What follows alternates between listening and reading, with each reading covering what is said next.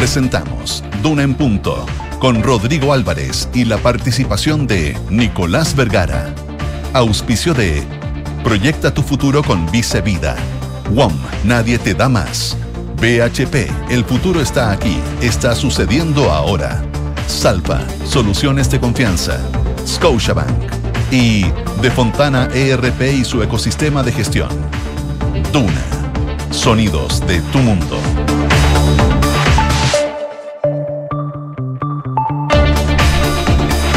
7 de la mañana en punto, son las 7 de la mañana en punto. ¿Cómo les va? Muy, pero muy buenos días. Bienvenidos a esta nueva edición de Una en Punto. Inicio además de semana, el lunes 12 de junio del 2023. Y hace bastante frío en la región metropolitana, en la capital del país. Em, ya vamos a ver la temperatura, vamos a contarle también cómo está y cómo se nos vienen los próximos días en cuanto al clima si este frío será por hoy día, solo por mañana, cuando vuelven a, subir las temperaturas. Lo que, lo que sí puedo decirle hasta ahora es que independiente de la baja temperatura eh, y la alta humedad que hay por estos, por estos minutos acá en la región metropolitana y en gran parte de la zona central del país, em, la calidad del aire es regular nomás en la región metropolitana, también regular en O'Higgins, hay alerta en la mm, ciudad de Talca y hay preemergencia en Linares.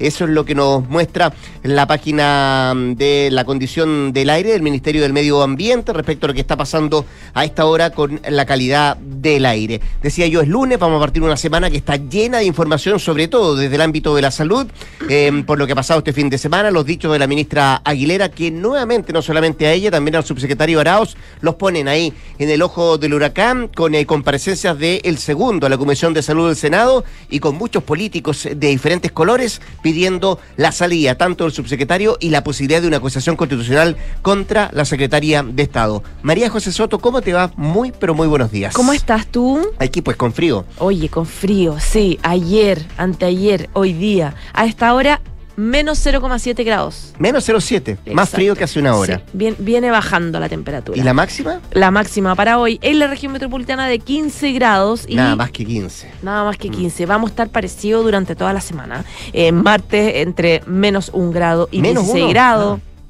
Miércoles entre 1 y 15 grados todo muy frío. Y en Valparaíso, parecido, 14 grados. Eh, no tan baja la temperatura en todo caso, en la zona costera. 14 grados la máxima, 15 grados la máxima por ahí durante esta semana que viene eh, con todo, con esta ola de frío. Sí, de hecho se aplicó, se estableció el código azul por parte del Ministerio de Desarrollo Social en un ratito más, a eso de las 7 y media, tiene un punto de prensa el ministro eh, Giorgio Jackson para ayudar a aquella gente que no tiene cómo cubrirse por estas bajas temperaturas.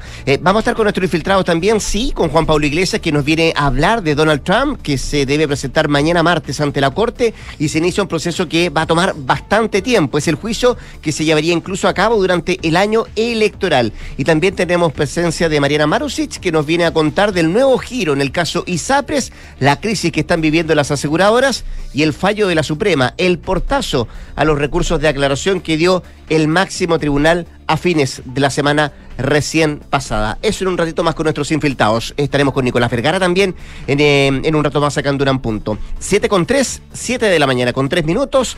Arrancamos y acá están nuestros titulares.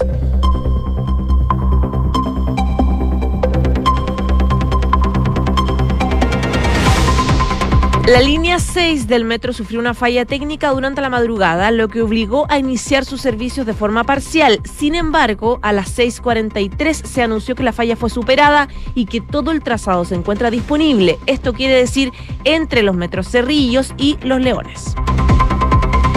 La Contraloría General de la República desmintió a la ministra de Salud Jimena Aguilera, quien aseguró que su cartera no consultó a la Clínica Las Condes por camas pediátricas debido a un dictamen del organismo que supuestamente impedía la prestación eh, con ese centro de salud para superar el colapso en el sistema de salud público que impidió la atención de una guagua de dos años que falleció en San Antonio. Tras la corrección de la Contraloría, Salud reconoció que fue un error y que la prohibición era por un dictamen en materia laboral. Las bancadas opositoras insisten en su pedido de renuncia al subsecretario de redes asistenciales Fernando Araos, a quien responsabilizan por la crisis. El senador socialista Juan Luis Castro, presidente de la Comisión de Salud del Senado, adelantó que para hoy fueron citados a la instancia que él preside tanto la ministra Jimena Aguilera como el subsecretario Araos para dar las explicaciones en torno a la decisión de no llamar a esta clínica para consultar por disponibilidad de camas críticas. Según la encuesta CADEM Plaza Pública, la primera semana de junio, la aprobación del presidente Gabriel Boric cayó 8 puntos en 7 días, hasta 33%, volviendo a su promedio de los últimos 8 meses. En el sondeo de la semana pasada, tras la cuenta pública, su aprobación había subido de 31 a 41%. El gobierno propone crear el cargo de comisionado encargado de la seguridad en regiones. La propuesta fue incluida a través de indicaciones al proyecto del Ministerio de Seguridad que está en tramitación desde enero de 2021 y forma parte de las 31 priorizadas por la moneda y ambas cámaras en el Congreso. Los medios italianos reportan la muerte del ex primer ministro Silvio Berlusconi a los 86 años. El político padecía de una leucemia meliomonocítica crónica, una forma de cáncer de la sangre que puede aparecer sobre todo en personas mayores de 60 años. Y en el deporte, en el primero de los tres amistosos que tendrá Chile este mes, el cuadro nacional se impuso con claridad ante Cuba, el rival con ranking FIFA más bajo que haya enfrentado la selección chilena en su historia, para ganar por 3-0 ante cerca de 30.000 personas en el estadio Esterroa Rebolledo de Concepción. 7 de la mañana, 5 minutos.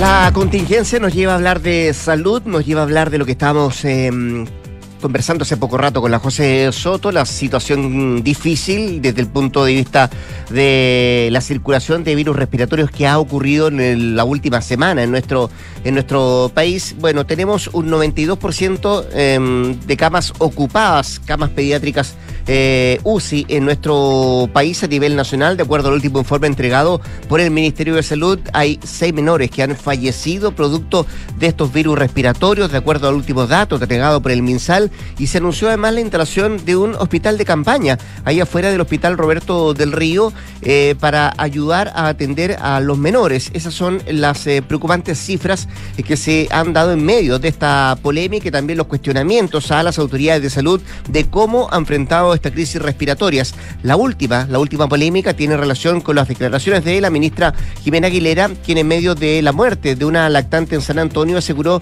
que no se contactó en ese entonces a la clínica Las Para consultar por disponibilidad de camas críticas debido a un fallo de la Contraloría que le impedía, lo que finalmente fue desmentido por el propio ente fiscalizador ayer por la tarde. Bueno, en rigor, la inhabilidad proviene de una resolución de la justicia laboral, situación que fue calificada como una confusión involuntaria por parte del Ministerio de Salud, pero que derivó en fuertes cuestionamientos a la secretaria de Estado desde el mundo político, donde insisten en la salida no solamente de Fernando Araos, también de la subsecretaria de Salud eh, y em, la posibilidad de abrir además una acusación constitucional contra la secretaria de Estado. De hecho, son no pocos, sino que varios los parlamentarios que dicen que para evitar este tipo de errores existe en la subsecretaría de redes asistenciales la unidad de gestión centralizada de camas. ¿Por qué no funcionó eso cuando murió este lactante de San Antonio? Bueno, es una de las preguntas que están abiertas y que todavía no tiene respuesta de parte del Ministerio de Salud. Otros califican de incomprensible que habiendo una cama crítica pediátrica en la clínica Las Condes, esa no haya estado disponible para esta lactante que falleció, esta lactante de tan solo tres meses. Bueno, para hoy está prevista la comparecencia del subsecretario de Salud, Fernando Araos, en la Comisión de Salud del Senado, una comparecencia que estaba fijada desde el jueves de la semana pasada, que se acrecienta, por cierto, en la cantidad de preguntas que le van a hacer a Arauz a propósito de lo que ha pasado en estas últimas 48 horas. Y por la tarde, la ministra de Salud, Jimena Aguilera, tiene previsto reunirse con exministros de salud del gobierno anteriores para dialogar, conversar eh, y, me imagino, enfrentar eh, de mejor manera la crisis respiratoria que hoy por hoy está viviendo nuestro país. Se supone que hoy día también, José, va a haber eh, otro punto de prensa, va a ser diariamente esto cuando se dé a conocer la disponibilidad de camas críticas para los, em, para los menores que hay a nivel eh, país y ver también la situación em, de cada hospital en lo específico, sobre todo las urgencias. Ayer escuchaba al propio presidente del Colegio Médico del Paraíso que daba cuenta de que hay esperas de hasta 12 horas en las urgencias para que puedan ser atendidos los niños. De 12 a 3 días, Así es. dijo eh, eh, este representante del colegio médico, que advierte que la, es muy distinto lo que pasa en los centros asistenciales eh, por estas horas, por estos días, a lo que está diciendo el subsecretario de redes asistenciales, Fernando Arao, quien por ejemplo dio una entrevista que salía publicada ayer en el Mercurio, donde él reconocía que decía que camas no, ha no han faltado que ha habido, que ha habido eh, disponibilidad. Algo, claro, diametralmente opuesto a lo que plantean desde distintos centros de salud, sobre todo en la región de Valparaíso. Razón por la cual hay varios sectores que están pidiendo que él sea el que asuma las responsabilidades. Fernando Araos, su secretario de redes asistenciales. De hecho, eh, por ejemplo, el diputado del Partido Radical Tomás Lago Marcino, que es de la región de Valparaíso, decía que es inaceptable y tiene que ser objeto de un profundo y severo sumario para poder encontrar las responsabilidades administrativas por las cuales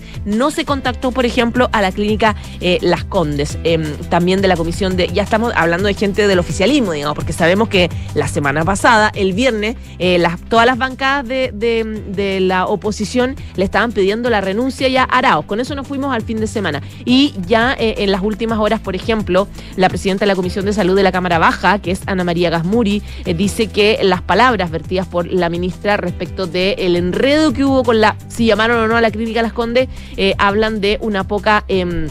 gestión que se hizo con la red privada para poder solucion- solucionar eh, la crisis desde el Partido Republicano. En tanto, fueron bastante más duros y ya le están dando un ultimátum al gobierno. Dicen, si el subsecretario eh, de redes asistenciales no renuncia, intentarán, intentaremos destituir a la ministra a través de una acción de acusación constitucional en su contra.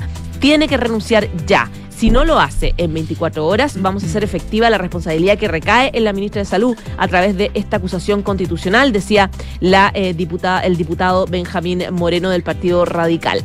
En todo caso, se van a ver las caras eh, el, ministro, la ministra mm, eh, de Salud, el subsecretario Araos y los parlamentarios en esta tarde, en, eh, luego de que fueran invitados o citados a la comisión del Senado, la ministra Aguilera y el, y el subsecretario de redes asistenciales, a la comisión de salud del Senado para precisamente dar cuenta y dar explicaciones sobre el tema. Y en paralelo tienes, por ejemplo, a gente de la banca Audi ya hablando de eh, que el subsecretario Araos no es lo suficientemente competente y tiene que dar un paso al costado. Es lo que se está pidiendo de parte de diferentes eh, colores políticos, la salida de Araos, también en cuestionamiento la figura de la ministra y también de la subsecretaria de Salud Pública en esta crisis que está enfrentando eh, el ministerio desde el punto de vista de la situación sanitaria en nuestro país por, la, por los altos eh, circulación de virus que hay hoy por hoy en gran parte del territorio nacional. 7 de la mañana con 12 minutos. Estás escuchando Duna en Punto. Y nos vamos a ir a otro tema porque fue en medio del aniversario de Convergencia Social que el presidente Gabriel Boric se lanzó con la idea, que ha sido masticada hace bastante rato por su círculo más cercano, de pensar en grande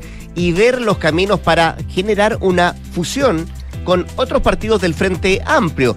Pese a que el debate ha estado presente desde la formación, siempre se ha dicho, desde que se formó el Frente Amplio, esto de eh, tantos partidos, ¿para qué si tienen un denominador común? Vamos por un mismo camino. Bueno, el mensaje igual, eh, este que lanzó el presidente Boric el día sábado, no gustó del todo, o podríamos decir incomodó a algunos de sus miembros, eh, sobre todo porque la idea no es consenso en el conglomerado, sino que hay varias visiones contrapuestas y el tema aún no se ha zancado en la interna de los partidos. De hecho, por ejemplo, ayer Revolución Democrática publicó un comunicado haciendo algunas aclaraciones respecto de los procesos deliberativos de esa tienda. El mensaje de la directiva nacional que encabeza el senador Latorre apuntaba a dejar en claro que el partido contaba con mecanismos de deliberación donde nadie está por sobre la democracia interna, por lo que es algo que aún se tiene que resolver y discutir con todos sus miembros, era lo que decía el texto de Revolución Democrática. Además, eh, la diputada de ese partido, Catalina Pérez, si bien manifestó estar de acuerdo con la idea, aunque también reconoce que es eh, un poco prematuro y, es algo que hay que masticar todavía eh, antes de eh, llevar a cabo una idea de este tipo y hay que hacerlo con mucha calma, era lo que sostenía la parlamentaria. Eh, desde otras veredas, por ejemplo, el diputado y presidente de Convergencia Social de Guibáñez sostuvo que los días 15 y 16 de eh, julio van a finalizar su congreso donde se va a definir los pasos a seguir para unir al Frente Amplio. Eso dice él, ya lo saben también los dirigentes de comunes, de Revolución Democrática, pues él mismo eh, ha asegurado eh, mantenerlos al tanto, al contacto de estas decisiones, además de invitarlos a abrir igualmente este diálogo con sus militantes. Y en comunes, finalmente, su presidente Marco Velarde eh, argumentó que en vista de que los tres partidos tienen orígenes y trayectorias similares, deberían transformarse en un partido único más pronto que tarde. De hecho, el dirigente fue más allá y puso una fecha las próximas elecciones municipales. Es decir, no vamos separados, vamos como un solo partido, era lo que manifestaba el presidente de Comunes. Bueno, la idea del presidente ya está lanzada, vamos a ver cuándo y cómo comienza a tomar forma esto de eh, unir a Convergencia Social con otros partidos también del Frente Amplio. Presidente al que no le fue muy bien en el último sondeo de Plaza Pública Academ, que sabemos que lleva el pulso semanal de la, de la opinión de, la... De, le había ido bien la semana anterior, después de, de la cuenta pública. Le fue súper bien después de la cuenta pública, pero bajó en siete días. Tuvo una brusca caída el presidente Gabriel Boric luego del alza anotada hace una semana después de su discurso de la cuenta pública. Lo revela la edición de eh, ayer de la encuesta Plaza Pública Academ, que señala que el respaldo hacia la gestión del mandatario cayó 8 puntos porcentuales en comparación al sondeo anterior. Bajó al 33%. Regresa entonces al promedio que había tenido durante los últimos meses. De hecho, ha tenido casi cero variación durante ocho meses seguidos. Eh, Cadem resalta que, a diferencia de lo que ocurrió en su primera cuenta pública, cuando el alza en su aprobación se mantuvo por tres semanas, esta oportunidad el efecto positivo solamente duró una semana. Junto con esto, la desaprobación hacia el jefe de Estado subió 11 puntos en comparación al estudio de la semana anterior y pasó del 51 al 62%. Respecto del proceso constitucional, eh, por, eh, eh, por cierto, el 26% dice que votaría a favor en el plebiscito de diciembre al 51% que votaría en contra, el nivel de rechazo más alto que se tiene hasta ahora. Todo esto en un contexto donde solo el 16% dice estar informado del anteproyecto constitucional eh, redactado por la comisión experta. Las principales razones de quienes se identifican eh, de derecha para votar a favor son que los constituyentes están más calificados, 22%, y porque les gusta la propuesta nueva, 20%, mientras que para los identificados con izquierda, el 39 afirma que es necesaria una nueva constitución. 7 de la mañana con 17 minutos. Estás en Duna en Punto. Pegó fuerte la noticia en Italia, eh, la muerte de Silvio Berlusconi. Estoy revisando la mayoría de las portadas italianas. Adiós al Cavalieri, dice La República. Hay otros diarios que manifiestan el fin de una era. Eh, parte de los títulos de la prensa italiana que dan cuenta de la muerte de Silvio Berlusconi hoy a los 86 años. Ha muerto el Cavalieri, dejó de existir esta mañana a las 9.30 en el Hospital San Rafael de Milán, donde poco después llegó su hermano Paolo y sus hijos Marina, Eleonora, Bárbara y también Pierre. Eh, Berlusconi estaba ingresado desde el viernes pasado en el hospital por unas pruebas que se le estaban llevando adelante relacionadas con la leucemia crónica que padecía desde hace bastante tiempo. Embargo, eh, su situación eh, empezó a complicarse el viernes por la tarde, empeoró y dejó de existir esta misma mañana. Los eh, principales diarios italianos, decíamos, destacaban su trayectoria, pero también hacen alusión a todas sus polémicas. En los últimos 50 años no ha habido un día en que no se mencione su nombre en la televisión, en los periódicos, en el Parlamento, en los bares, en el estadio. Eso es lo que se lee esta mañana, por ejemplo, en el diario La República. Berlusconi, tres veces primer ministro, fundador del partido Forza Italia, magnate de la televisión, presidente del Milan y luego de Monza, acusado en juicios sensacionalistas e hijo del exceso, es lo que reza parte también de su historia en otros periódicos italianos. Era el hombre más rico de Italia, tenía capacidad para persuadir, seducir y complacer a los demás, hablaba como el hombre de la calle, mostró cercanía con la gente común, quería hablar con el ama de casa que estaba viendo su programa mientras ordenaba la casa. Por eso, quizás muchos eh, le mm, perdonaron todo tipo de extravagancias sexuales hasta su obsesión también por la política y el poder. ¿Cuál fue su principal legado? Es una pregunta que todavía está abierta, que no está muy claro. ¿Cuál fue el legado político de Silvio Berlusconi? Eh, cuesta encontrarlo, dicen muchos analistas italianos, para mm, de alguna manera eh, hacerse cargo de lo que significó la historia política de este hombre, tres años como primer ministro, eh, pero además em, llevando adelante una gran cantidad de dinero. Era un magnate que lo llevó a hacerse con clubes, como decíamos, de Italia, clubes de fútbol de la primera categoría, en ese entonces como el Milan y también Monza, eh, y ser dueño de medios de comunicación. Parte el Cavalieri deja de existir a los 86 años Silvio Berlusconi, 7 con 20. En Duna Punto le tomamos el pulso a la economía.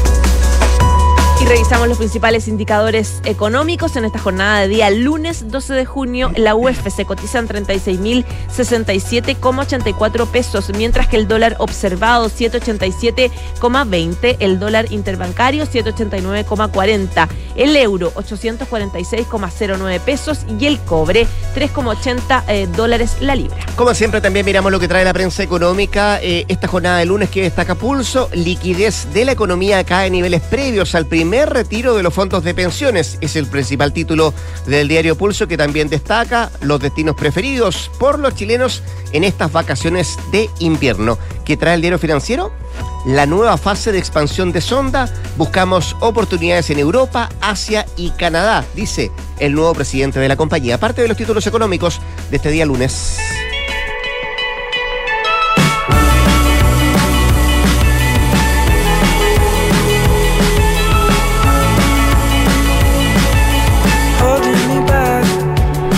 Escuchamos a Harry Styles porque su nombre y el de Taylor Swift están sonando fuerte para animar el show de medio tiempo del próximo Super Bowl en febrero del próximo año. Se quedan siete meses, todavía ocho meses. Pero ya, ya están, ya están sonando. Pero el que corre con más ventaja es este cantante inglés que ya ha sido confirmado extraoficialmente como la carta más segura para presentarse en el Estadio de Las Vegas, donde se realizará la esperada final de la NFL.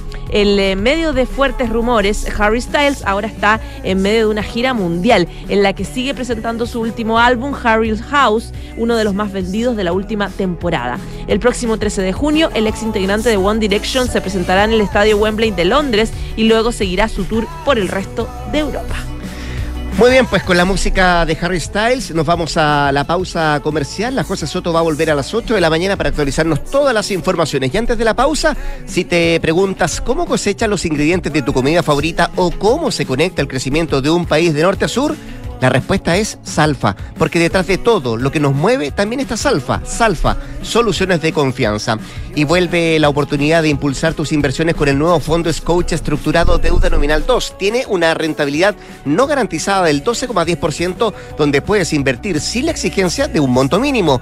Conoce todos los detalles con tu asesor de inversiones y contrátalo hasta el 6 de julio solo en Scotia y escondida BHP, el mayor productor de cobre del mundo, hoy usa 100% de agua de mar en su operación minera para ayudar a conservar los recursos de agua dulce. El futuro está aquí, está sucediendo ahora. Descubre cómo en bhp.com slash mundo mejor. Nos vamos a la pausa. Nos queda mucho más que revisar acá en Vamos y volvemos.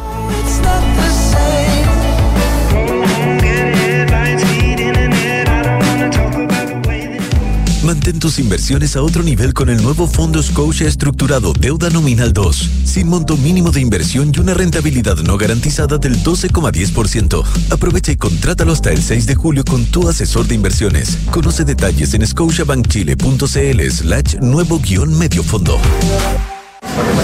Bueno equipo, estamos a mitad de año y en esta primera etapa tomamos el control de la contabilidad, la gestión de personas e incorporamos inteligencia de negocios gracias a Defontana ERP. Así es que en esta segunda mitad sigamos con eficiencia, no bajemos los brazos y vamos con todo.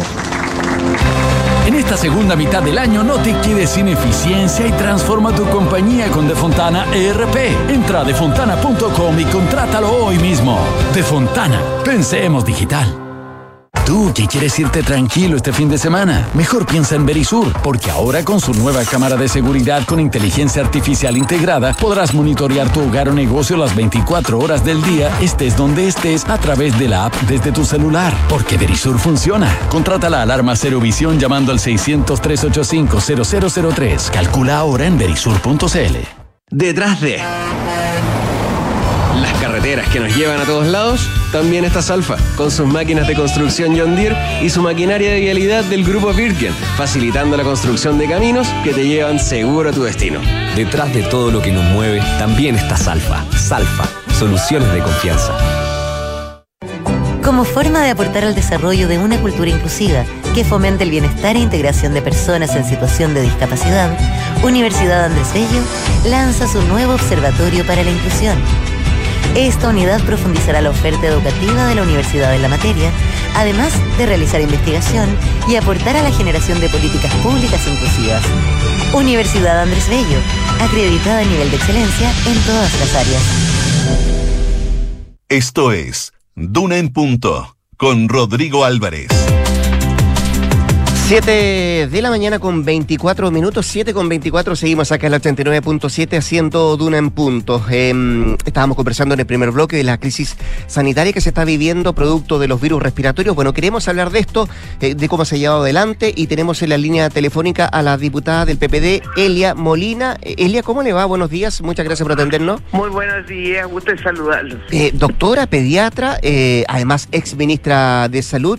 Eh, Elia, ¿le invitaron a la reunión de, de esta tarde con la ministra de Salud? Sí, ¿Sí? a las 3 de la tarde. Ya, y, y el, y el tono, el fondo de lo que se va a conversar ahí, ¿se lo adelantaron? Bueno, imagínense, invitaron a todos los exministros, me imagino eh, que estén vivos. Y, ¿cómo se llama? Eh, me- me- en la idea, me imagino que es ponernos al día en todo lo que está pasando, cuáles son las medidas que está tomando el, el- el ministerio. Eh, me imagino que recoger también experiencias, ideas y, me imagino que eso es, pues, pero no, no lo tengo. No es, para hablar de, es para hablar de la crisis sanitaria. Sanitaria, sí.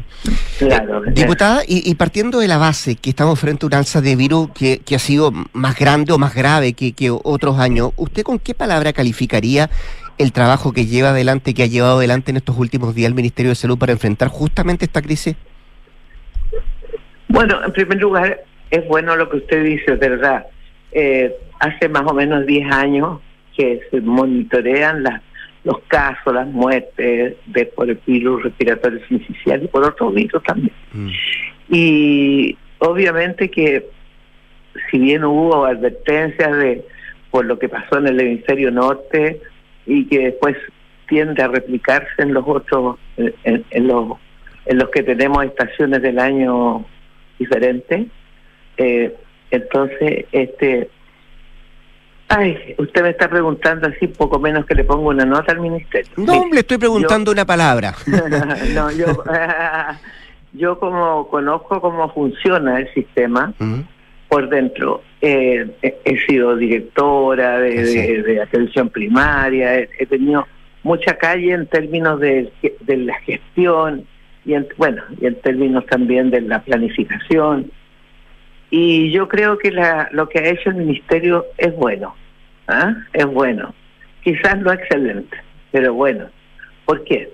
Porque se anticipó bastante, porque a pesar de que se avisó, ¿no es cierto?, que venía más, más carga viral, más virulencia, enfermedad con efectos de más gravedad en los niños y niñas, sobre todo en los menores de meses. Eh, se reconvirtieron muchas camas, yo leí con todo detalle el plan de invierno, pero yo creo que la, la, la el aumento de la circulación viral, que ha sido más del doble que en otros años, eh, la virulencia, es decir, la gravedad de las enfermedades que produce ha sido tan intensa. Eh, y no cabe ninguna duda que hay fenómenos estructurales dentro del sistema de salud en términos globales. Por ejemplo, Chile tiene menos camas por mil habitantes que eh, lo que recomienda la OCDE o la OMS. Estamos muy por debajo en eso, sí, es verdad. o sea, Mm. tenemos un tema estructural que se arrastra, por, a pesar de que se han construido hartos hospitales y todo, sin embargo, eh, eh, todavía estamos estamos al debe en eso.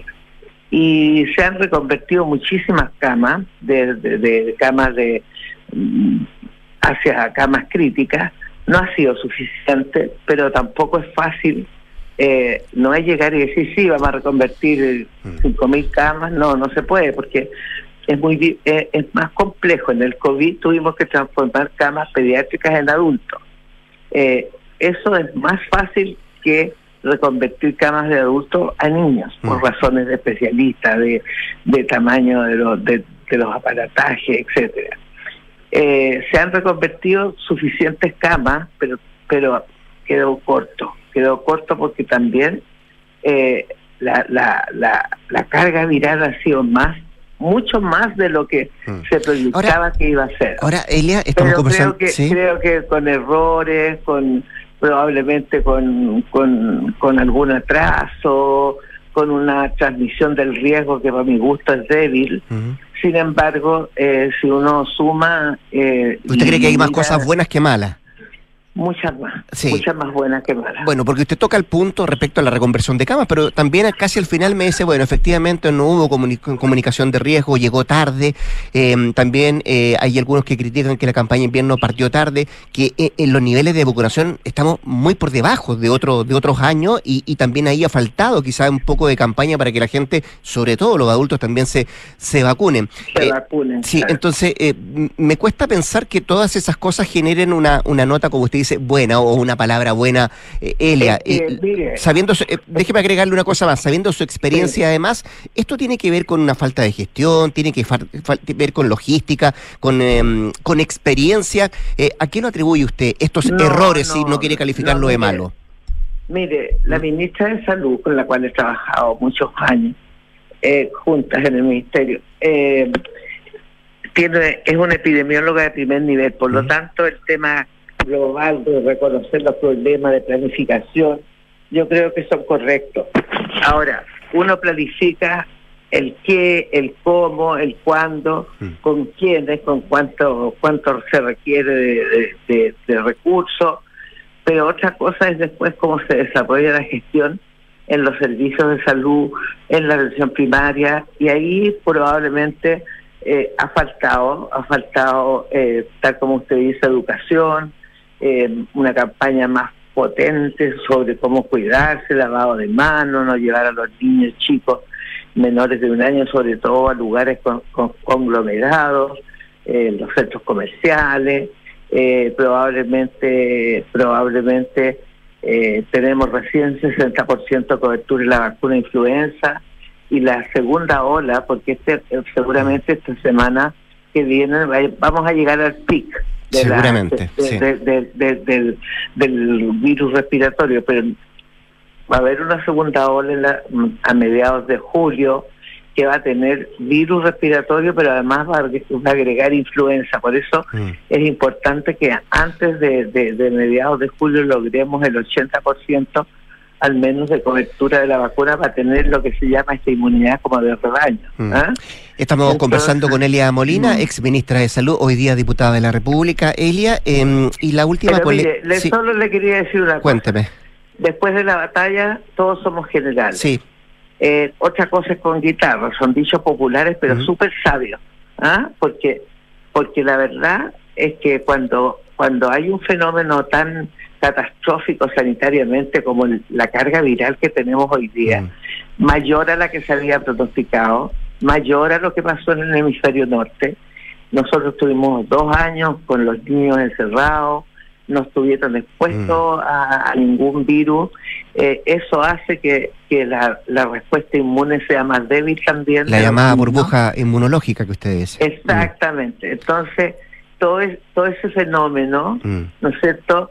Confluye, Ha puesto al, sí. al sistema en, un- en, en una tensión muy grande y ya le digo que hay problemas estructurales de base. Es cierto. Elia, pero, si eso, eso, suma, si sí. usted suma y resta todo lo que se ha hecho, la, la cantidad de camas que se han reconvertido, los 17 mil millones, 17 mil millones de pesos que puso extra el gobierno para poder eh, abordar esta crisis y se suma la planificación de toda la campaña de invierno, eso ha estado bien Mm.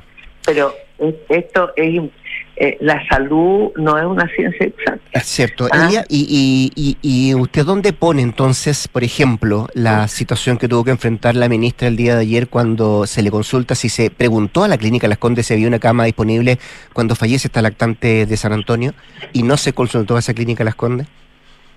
Bueno, lo que pasa es que se equivocó la ministra al hablar de la Contraloría, pero existe un dictamen del, del Tribunal Constitucional que el Estado no puede durante dos años eh, contratarse, pagar servicio, contratar servicios a la clínica Las Condes Mm. porque tuvo un fallo por, por, por juicios laborales. Mm. y el Tribunal Constitucional eh, dijo, eh, una clínica que ha cometido tantos abusos en términos laborales no puede ser eh, eh, un, un sujeta de contrataciones por el Estado durante dos años. Ahora, yo creo que eso no ocurre en tiempos de pandemia o en emergencia sanitaria como estamos y probablemente eh, ahí se han cometido errores. Yo estuve preguntando bastante y, y hay, hay de todas maneras por, por la vía de la de la de la urgencia se- se han llegado pacientes, no se no se han contratado servicios extras, sino que Por ley de urgencia han llegado, sí, es cierto, sí. Lo que pasa No. es que se, se genera la polémica, diputada, porque eh, en algún minuto fue el propio subsecretario quien dijo que se había consultado y eso no había ocurrido.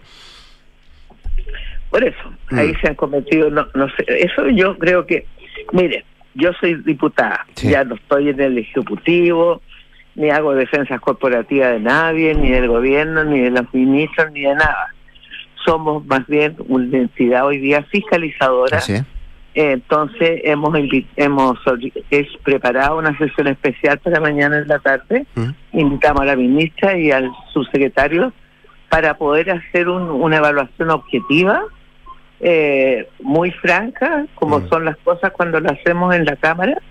Y eh, en ese contexto esperamos poder aclarar todos los dimes y diretes que, que por errores muchas veces de lapsus de lenguaje, cuando la, la, la ministra habla de, de la Contraloría, cuando en realidad la Contraloría no tiene nada que ver en esto. Mm. Pero bueno, de- somos doctores, somos médicos y de repente todo el tema judicial, a no ser que uno eh, esté muy, muy, muy metido en el problema, a veces se equivoca. Bueno, pero eso no, no quita, no desmerece todo lo que se ha trabajado, todo lo que se ha hecho, eh, todo lo que se ha, se ha aumentado la capacidad de respuesta de, de, del de, toda lo- de toda la red asistencial y cómo se ha usado la red pública y privada. El tema de la clínica Las Condes es un tema puntual. Ahora yo creo que hay que hacer sumarios Mm. y hay que investigar porque obviamente que si hay responsables eh, que han cometido errores tendrán que pagar su costo, lo que significa eso. Diputada, usted estuvo en el Ministerio de, de Salud y, y me imagino que la coordinación acá con los subsecretarios, tanto de redes asistenciales como de salud pública, es fundamental para que esto funcione. ¿Usted ha visto esa coordinación eh, buena de parte de la ministra Aguilera con su subsecretario? ¿Ha visto que ha fluido esa, esa Yo coordinación? creo, yo creo que esa coordinación existe. ¿Ya? Eh, no, no, que yo sepa. Eh, ¿Piensa usted que yo no estoy en el Ministerio No, no, no. Si le estoy mira- Ah, no, viendo una opinión desde, bien, desde adentro, afuera, no sí. estoy adentro, no estoy adentro y, por lo, y estoy opinando por lo mismo que usted ha visto de en las comunicaciones, en, en- en en- en las muertes. Ahora hay que decir una cosa. Mm. Desgraciadamente la virulencia del virus respiratorio sincicial todos los años produce muertes. ¿Ah? Muertes 5, 6, hemos llegado hasta 10 muertes por año. Eh, sin embargo, ho- hoy día eh, está el, el- este gobierno particularmente ha sido un sujeto de día a día ir poniendo eh, una, una crítica muy destructiva que yo creo que ha sido también un uso político de un fenómeno que no se puede utilizar políticamente. Y por eso yo creo que la ministra hoy día citó a los exministros de todas las corrientes políticas para para para poner eh, para poner el acento en sumar. Mm. Yo creo que hoy día frente a esta crisis eh, no es el momento, no es el momento de, de dedicar gran parte de la energía de todo el país y de los medios también en la crítica y en, y en, y en poner el ojo en ciertas personas, como el subsecretario, por ejemplo, que debería renunciar o deberían pedirle la renuncia. Mm. Yo creo que no es el momento de eso. Yo creo que hay que hacer todos los sumarios, todas las investigaciones para poder, eh, si hay responsables, tendrán que pagar su costo. Pero en este momento sumemos esfuerzos para poder abordar esta crisis, ¿no? Y eso yo creo que es una actitud que no estamos teniendo. Estamos teniendo una actitud más bien de restar en vez de sumar. Y ahí yo creo que la reunión de hoy día va a tener ese objetivo. Esa es mi idea. Bien, pues eh, vamos a estar pendientes entonces de lo que salga de aquella cita. La diputada y ex ministra de Salud, Elia Molina, conversando esta mañana con, con Radio Duna. Gracias, diputada, que esté muy bien. ¿eh? Eh, una, una última cosa. Por favor, Antes de que, dígame. Mire, eh, ustedes son comunicadores. Sí es. Ustedes tienen un rol fundamental. Y creo que y creo que es más incluso más fácil transmitir el riesgo a comunicadores como ustedes, periodistas, eh, poder transmitirle a la gente cuál es la situación real, cómo deben protegerse, el lavado de manos, lavado de manos, no llevar a los niños al servicio de urgencia por razones que no que no sean urgentes, porque eso los expone a más virus y además eh, ocupa, ¿no cierto?, tiempo y, y- y, dedicación cuando a veces basta con que vayan al consultorio y no al, no al, a la- al servicio de urgencia. Sí. Pues. Entonces yo creo que es importante que ustedes transmitan aquello y que se vayan a vacunar. Gracias, diputada, que esté muy bien. Ya, hasta Un luego. abrazo. 7 con 38, nos vamos a la pausa. WOM en solo 8 años ha logrado lo que ninguna otra compañía pudo, entregar cobertura a más de 18 millones de personas en red 4G y 5G por todo el país, porque son la red 5G más grande de Chile y no van a parar. WOM, nadie te da más. Conecta la gestión de tu empresa con Sapiens CRP y tu área de gestión de personas con Senda. Ambas soluciones de Defontana y su ecosistema de gestión empresarial. Integra todos los procesos de tu compañía en defontana.com. Y si quieres que tu futuro sea tal cual como lo proyectas, sigue los consejos de Vicevida, los expertos en vida, en salud, ahorro y jubilación. Vicevida, el poder de la tranquilidad. Vamos a la pausa, al regreso Nicolás Vergara y nuestros infiltrados, Mariana Marusic y Juan Paulo Iglesias. ¿De qué hablamos? Hablamos de Donald Trump y también de las ISAPRES. Vamos y volvemos. Y para cerrar la entrevista, cuéntame tu mayor fortaleza. La planificación. Antes de los 30 hice un magíster y este año empecé a ahorrar para mi jubilación. ¿Tu jubilación? Pero si acabas de cumplir 30. Tú conoces el dicho, es ahorra o nunca. Por eso contraté mi APB con Vicevida. Oye, ¿y cómo lo contrato? Fácil, en vicevida.cl. Proyecta con tranquilidad tu futuro con el apoyo de un APB y Vice Vida. Asesórate con los expertos en vida. Vice Vida, el poder de la tranquilidad. Construir un futuro mejor para Chile es una responsabilidad que compartimos todos. A medida que crece la demanda de cobre esencial para producir vehículos eléctricos, turbinas eólicas y paneles solares, también crece la necesidad de producir cobre de manera responsable. Por eso, Escondida BHP, el mayor productor de cobre del mundo, hoy usa 100% de agua de mar en su operación minera para ayudar a conservar los recursos de agua dulce. El futuro está aquí. Descubre cómo en bhp.com slash mundo mejor. Tienes la misma entrada que tu papá. Heredaste su calvicie. Papá, me sacaron del grupo de paracaidismo. ¿Por qué? ¿Qué pasó? No caía bien. Heredaste su humor. Ay, qué asteric tu chaqueta. Hasta heredaste su ropa. Tu viejo te dio mucho. Sorpréndelo con un equipo nuevo. Xiaomi Redmi Note 12 Pro 5G a solo 300 mil pesos. Llévalo en hasta 24 cuotas sin interés y con despacho gratis en 24 horas. ¡Wow! Nadie te da más. Bases y condiciones en WOM.cl. En Verisur queremos que estés tranquilo, por lo que al contratar tu alarma Cero Visión podrás llevarte de regalo nuestra nueva cámara de seguridad con inteligencia artificial integrada, con la cual podrás controlar tu hogar o negocio, estés donde estés, desde tu celular. Porque Verisur funciona. Contrata la alarma Cero Visión y obtén de regalo nuestra cámara de seguridad llamando al 600-385-0003. Calcula ahora en verisur.cl. Oferta válida entre el 26 de mayo y el 30 de junio de 2023. Sujeto a la factibilidad técnica. Demás términos y condiciones en www.verisur.cl. Enfrentar el cambio climático es tarea de todos. Duna, por un futuro más sostenible.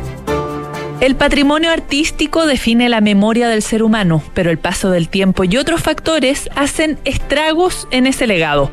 Favorablemente, las nuevas tecnologías están ofreciendo herramientas para dejar un testimonio inmune al deterioro, por ejemplo, a través del arte virtual. Bajo este concepto, el MIT ha lanzado una iniciativa bautizada como Maneras de Ver, la que a través de técnicas de realidad virtual ha logrado recrear cuatro monumentos afganos que están en zonas de alto riesgo y que quedarán disponibles virtualmente para las generaciones futuras. La mezquita verde de Balk, la cúpula budista conocida como el Parwan Stupa, la tumba del siglo XV de la reina Gabar Saad y el imponente minarete de Ham ya cuentan con réplicas digitales como salvaguarda, permitiendo que sean visitados desde cualquier parte del mundo. Acciona, expertos en el desarrollo de infraestructuras para descarbonizar el planeta. Oye, ¿pagaron? No sé. Revisa, po. Sí, pagaron. ¡Déjale! Ahora Mando Medio también te ayuda a tener los pagos de remuneraciones en orden. Infórmate sobre el outsourcing de remuneraciones en mandomedio.com. Gracias, Mando Medio. A la hora de viajar, es reconocido el comportamiento de algunos conductores que se convierten en expertos cantantes al volante. con Salfarren me voy al sur. Existen tantas maneras de viajar como viajeros en el mundo. Y en Salfa Rent hay un auto para cada uno de ellos. Y perfecto para disfrutar estas vacaciones de invierno. Reserva ahora el tuyo en salfarrent.cl. Escuchas Duna en punto. Duna 89.7.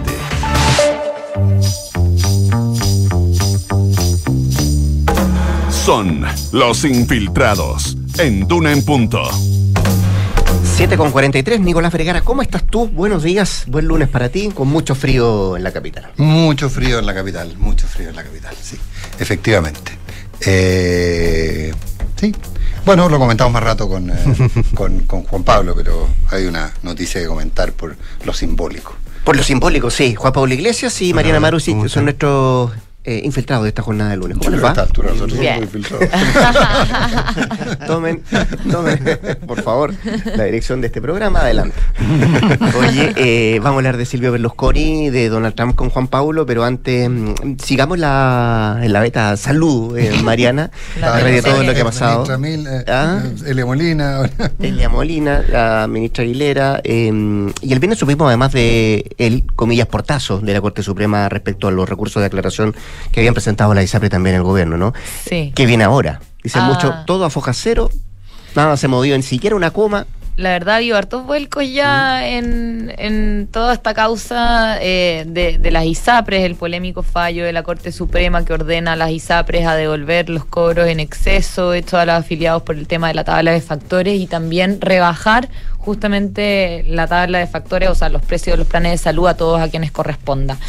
Y se esperaba justamente, eh, con bastante mm, incertidumbre, la verdad, qué era lo que iba a ocurrir en la tercera sala y cómo iban a resolver todos los recursos de aclaración que ingresaron la semana, la, la semana pasada, que no fueron pocos, fueron al menos son, fueron seis o siete recursos de aclaración los que ingresaron. Todas las ISAPRES menos con salud ingresaron su propio recurso de aclaración, además de la Superintendencia de Salud. Y se esperaba que la Suprema, por primera vez, respondiera a todas estas aclaraciones. Ya se habían presentado anteriormente recursos de parte de la Super de Salud, pero nada en esta eh, magnitud ni con tantas preguntas a raíz de lo que dijo justamente el domingo, no recién, no, no ayer digamos, sino el anterior, cuando la ministra ex vocera de la Corte Suprema eh, e integrante de la tercera sala dijo que en realidad se estaba leyendo mal el fallo y que básicamente las devoluciones eran solo para quienes demandaron. Entonces, por eso mismo, las ISAPRES estaban, eh, la, la verdad, ilusionadas con lo que iba a responder la tercera sala durante la semana pasada. Lo hizo el viernes y básicamente la Corte Suprema dijo que no hay nada que aclarar. Eh, así que nuevamente sorprendió todo, porque la verdad es que al menos desde la industria lo que esperaban era que se aclarara ya sea positiva o negativamente para ellos, digamos, eh, todas las dudas que existían con respecto a cómo aplicar este fallo. Eh, y en definitiva, lo que dijo el gobierno, en particular el ministro Luis Cordero, es que esto básicamente viene a confirmar que esto es un efecto general para todos los afiliados y, y no sobre quienes judicializaron. ¿no? ¿Estás segura de eso? de eso? El gobierno y la Superintendencia de Salud sí dijeron eso, pero, Es que pero, sí, no, ahora es que, vengo es que el gobierno y la Superintendencia de Salud ha dicho muchas cosas, No, pues, Mariana. Sí, no, el gobierno y la Superintendencia de Salud vinieron a reafirmar eso, pero la verdad es que desde las ISAPRES, al menos el viernes, cuando analizaban todos estos recursos de aclaración, eh, bueno, si bien decían la, la Suprema no aclaró nada, ellos también leían entre líneas lo que eh, salió a decir la Suprema en la y posterior comunicado, cuando dijeron que en realidad esto se, ma- se mantienen los fallos en los términos en que fueron pronunciados para los casos en que se dictaron. Ese para los casos en que se dictaron, la verdad es que entre las ISAPRES genera, eh, ellos ven que en realidad esto también puede tener una doble lectura y eh, por eso mismo también les preocupó que el gobierno saliera de inmediato, apenas salieron eh, estas aclaraciones, a reconfirmar que esto es de aplicación general para todos los afiliados. Entonces, más que nada, ahora la industria, eso es lo que les preocupa, esa rápida reacción que tuvo en realidad el gobierno para salir a decir que esto es para todos los afiliados. Hay diferencias también entre los abogados cuando tú consultas qué es lo que quiso decir la Corte Suprema. Muchos creen que sí está reafirmando que esto es de aplicación general, pero también hay otros que creen que esto hay que verlo con más cuidado y analizar el detalle de lo que quiso decir la Suprema. Otros en realidad realidad creen que en realidad se quiso lavar las manos la Suprema y no decir absolutamente nada. Entonces, la verdad es que generó bastante... eh, Esto hay que leerlo como las declaraciones de las conferencias episcopales. Juan Pablo. Ay, Juan Pablo. Juan Pablo va a estar de acuerdo conmigo. Ilumínanos. Esto hay que leerlo, esto hay que leerlo entre líneas. Cuando dicen no hay nada que aclarar, y hay un principio que prácticamente todos los abogados sostienen, que es el efecto relativo a la sentencia. Eh, en el fondo lo que está diciendo es no hay nada que aclarar. Ustedes no entendieron. Léanse el fallo. Léanse el fallo, eso es lo que está diciendo, léanse el fallo. Y puso de nuevo todos los párrafos del fallo, Exacto. los considerando en realidad que ellos En- consideraban. Entonces, que- en ese sentido, yo, yo, a mí me llamó mucho la atención. Yo creo que fue un poquito más eh, prudente, por llamarlo de alguna manera, o conservador en su interpretación, el ministro Cordero, el ministro de Justicia. Eh, cuando se fue más por el lado que bueno, no es bueno que los tribunales resuelvan los problemas, eh, yo diría que no fue tan, tan claro. Mi interpretación, no hay nada que interpretar, es que eh, hay una norma general, que es el efecto relativo a los fallos, que ellos no se van a meter a decir, porque tampoco, porque te imaginas la locura que habría sido que dijera, sí, ¿sabe qué? Perfecto, pe- pese a que existe una doctrina en el derecho procesal que plantea el efecto relativo a los fallos, pese a eso, pese a eso, ¿sabe qué? Nosotros eh, eh, decidimos que en este caso es, es general. Eso no puede ocurrir.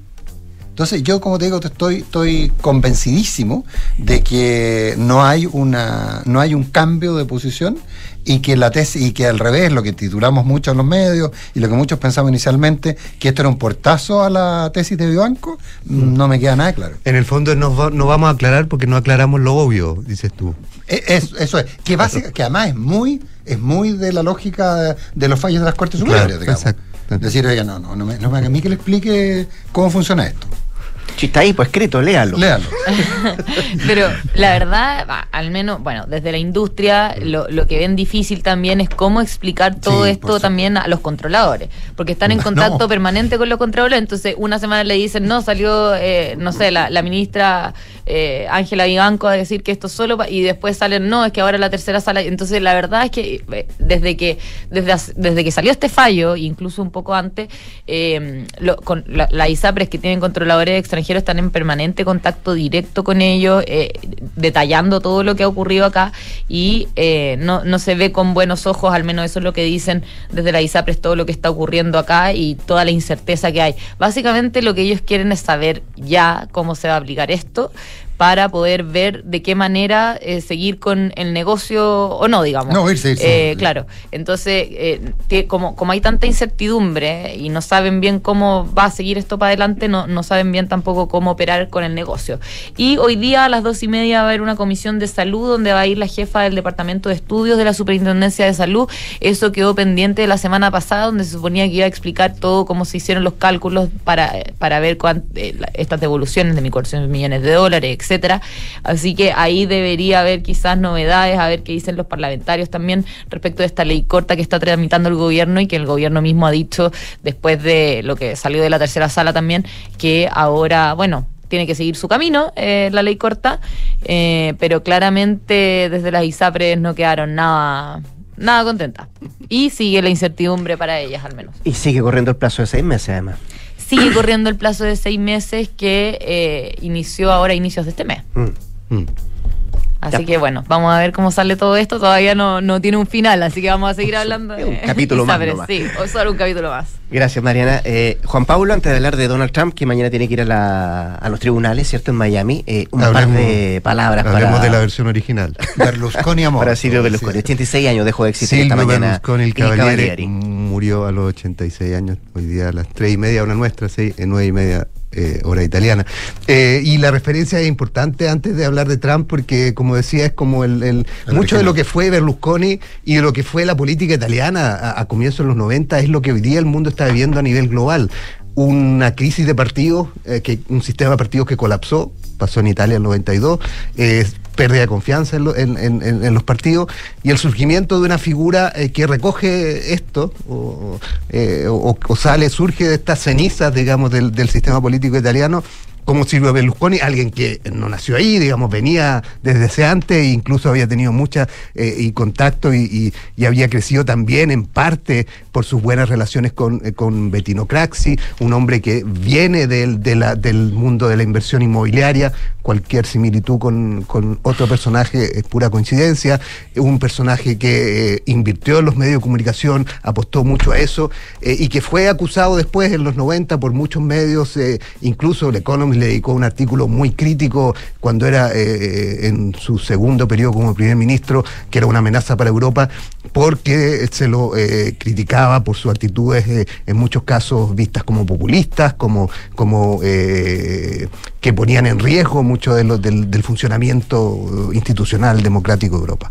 Eh, ese personaje eh, murió y con él se fue, como titulado hoy día varios medios italianos, un pedazo de historia, eh, se muere una era en Italia, porque había estado presente desde los 90 para acá siempre. Eh, y uno podría incluso echar un poquito más para atrás, digamos, pero, pero por lo menos en, en- en la primera línea eh, había estado presente desde los 90 para acá eh, como una figura central, cuatro veces primer ministro. Algunas partes dicen tres porque hay un- una que, que fue, eh, cayó el gobierno y volvió a formar el mismo un gobierno. Entonces, en rigor son dos gobiernos, pero es uno continuado. Pero, pero por lo tanto, es un, un- personaje clave no solo en la historia italiana, sino probablemente en la historia mundial. y, y muchos de sus elementos son, son muy similares a lo que estamos viendo hoy día. Y ahí vamos a, a Trump en el tiempo, en el tiempo que queda, que mañana va a tener que eh, presentarse ante la justicia en Miami por eh, un nuevo caso que se, le, que se le presentó en su contra la semana pasada, aunque este es un poquito más grave que el anterior, pongámosle. Porque eh, estos son cargos federales, el anterior fue un caso que era el de Stormy Daniels, recordemos, eh, un caso eh, limitado al, al, estado de Nueva York. En este caso es un, es un eh, y, y fue por eh, manejo, o, el- está todavía en proceso, digamos, el, de Nueva York, pero por eh, alteración de sus de sus finanzas, digamos, de su resultado financiero. En este caso, no, en este caso es un, es un- delito federal que tiene que ver, se le presentaron 37 cargos, 31 de los cuales son por la ley de espionaje. Eh, por lo tanto, los efectos pueden ser eh, eh, graves y esto es producto de, no sé si recuerdan el año pasado cuando el FBI allanó su casa en Marelago, eh, encontrando muchas cajas de documentos, de los cuales había al menos en esa ocasión 100 o un poco más, 150 documentos clasificados. En Estados Unidos hay una serie de, de niveles, digamos, de clasificación de top secret, secret y co- confidencial, digamos, y, y esos son documentos clasificados que no pueden hacerse públicos y que quienes los ven tienen que tener un, un- una- un derecho, digamos, a, a verlos, digamos, un clearance en, en Estados Unidos, o sea, permite, tienen que tener el permiso para verlo eh, y, Trump se los llevó de la Casa Blanca cuando eh, eh, terminó su periodo. Hay en eso mucho documento porque incluso el, la presentación de cargos que tiene como casi 50 páginas da muchos detalles y da cuenta de que en esos documentos Trump durante su periodo recortó muchos pedazos de diarios, tenía fotos, tenía muchas cosas de su, de su gobierno, de su periodo, pero también tenía documentos clasificados y todos estaban en estas cajas que se llevó a Mar el Lago, donde las fue acumulando y habían, las fotos son bien impresionantes, no sé si alguno las ha visto, pero en el baño, en la sala de baile, en, en- Sí, en. Mar el Lago, en, en distintos lugares, en, bueno, eh, eh, de las, eh, habitaciones de eh, Mar el Lago tenía acumuladas estas cajas de documentos, algunas incluso tiradas en el suelo, los documentos esparcidos, y entre ellos había hasta ahora, según el FBI, podían llegar a 300, más de 300 documentos clasificados. Eh, y muchos de estos, siendo clasificados, no podían ser compartidos y informados a nadie. Sin embargo, hay por lo menos dos episodios eh, eh, contados en, ese, en esa presentación de cargo, donde se da cuenta que en una ocasión en su club en New Jersey, eh, eh, Trump en una conversación con unos eh, amigos les mostró uno de estos documentos e incluso se rió diciendo que era un documento que él como presidente lo podría haber desclasificado, pero no lo hizo, por lo tanto seguía siendo un documento secreto, así que ellos no podrían verlo en realidad, pero igual se los mostró. Ese es un, un dato muy relevante porque da cuenta de que Trump estaba consciente que estaba cometiendo un hecho que eh, no, estaba no está permitido por la ley, por lo tanto, eh, por eso muchos plantean y abogados este fin de semana eh, plantean que, la, presentación de cargos es muy sólida y eso adelanta un proceso que va a ser complejo para, para Trump. Eh, los eh, fiscales piden hasta 100 años de cárcel sumando todos los cargos. ¿ya? Por lo tanto, el panorama para Trump se ve, se ve complicado y él salió este fin de semana a eh, defenderse o a, o a cuestionar la medida. eh, diciendo que, eh, imagínense, es un presidente que quiere meter a la cárcel a su principal rival político, dijo. Eso parece del tercer mundo. Esas fueron sus parte de sus declaraciones este fin de Carolina semana. Norte. Exacto. Eh, por lo tanto, está, está muy, muy activo y.